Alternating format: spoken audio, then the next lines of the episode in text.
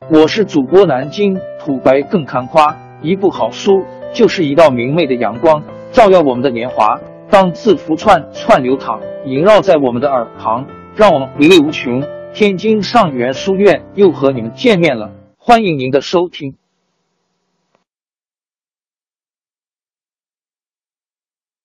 听众朋友们，大家好！开讲前先打个小广告。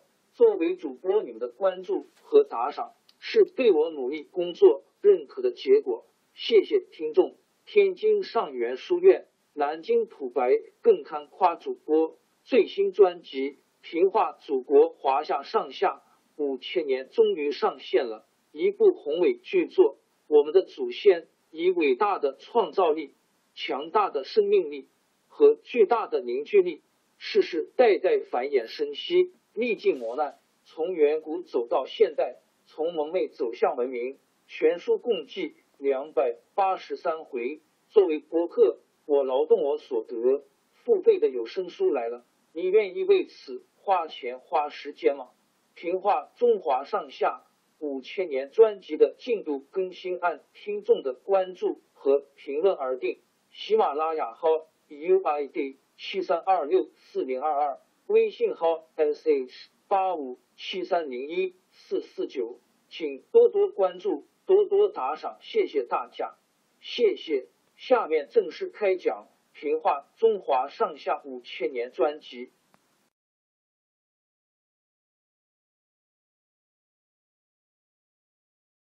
商汤和伊尹家，哎哎，黄河下游有个部落叫商，传说上的祖先气。殷熙在尧舜时期跟禹一起治过洪水，是个有功的人。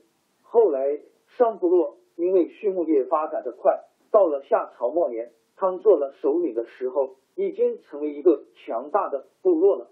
夏王朝统治了大约四百多年，到了公元前十六世纪，夏朝最后的一个王夏桀因继在位。夏桀是个出名的暴君。他和奴隶主贵族残酷压迫人民，对奴隶镇压更重。夏桀还大兴土木，建造宫殿，过着荒淫奢侈的生活。大臣关龙旁因 T N 劝说夏桀，认为这样下去会丧失人心。夏桀勃然大怒，把关龙旁杀了。百姓恨透了夏桀，诅咒说：“这个太阳什么时候才会灭亡？我们宁愿跟你同归于尽。”商汤看到夏桀十分不败，决心消灭夏朝。他表面上对桀服从，暗地里不断扩大自己的势力。那时候，部落的贵族都是迷信鬼神的，把祭祀天地祖宗看作最要紧的事。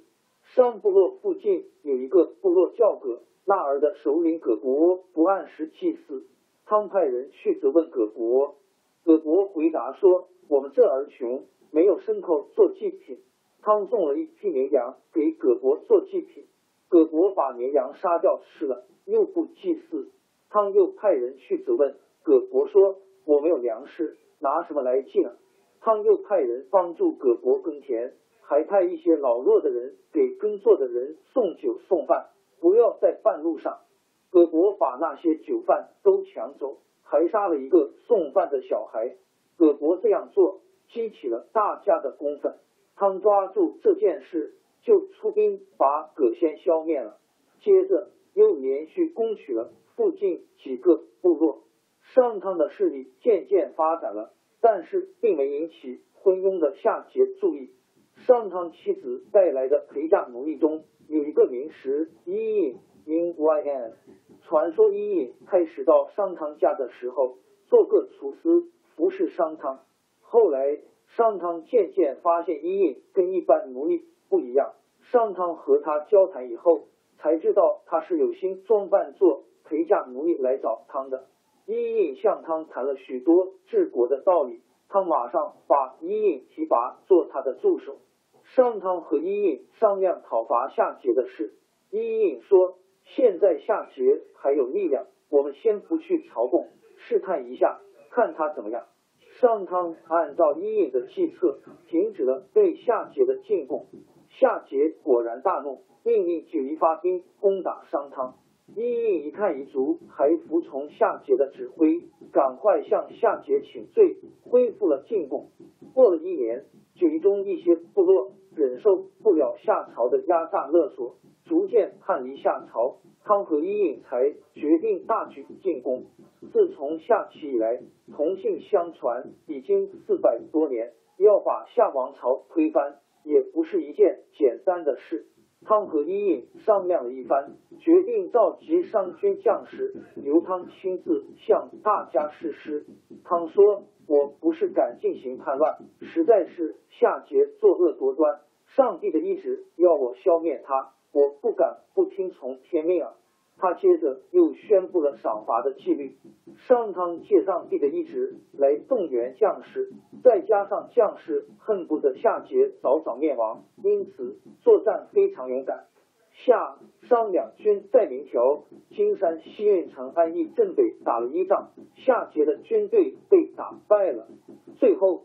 夏桀逃到南朝今安徽曹县西南，汤追到那里，把桀流放在南朝，一直到他死去。这样，夏朝就被新建立的商朝代替了。历史上把商汤伐夏称为商汤革命，因为古代统治阶级把改朝换代说成是天命的变革，所以称为革命。这和现在所说的革命完全是两回事。在微信上阅读，请添加公众号 cngdws 两千零一十七与 ict 对幺七零三七三三幺一号。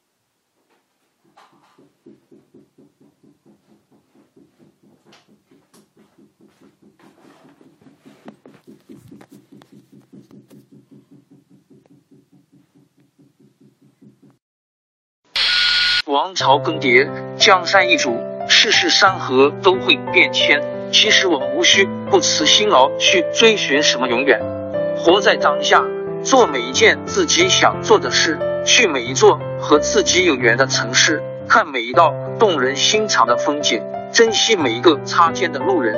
纵算经历颠沛，尝尽苦楚，也无怨悔。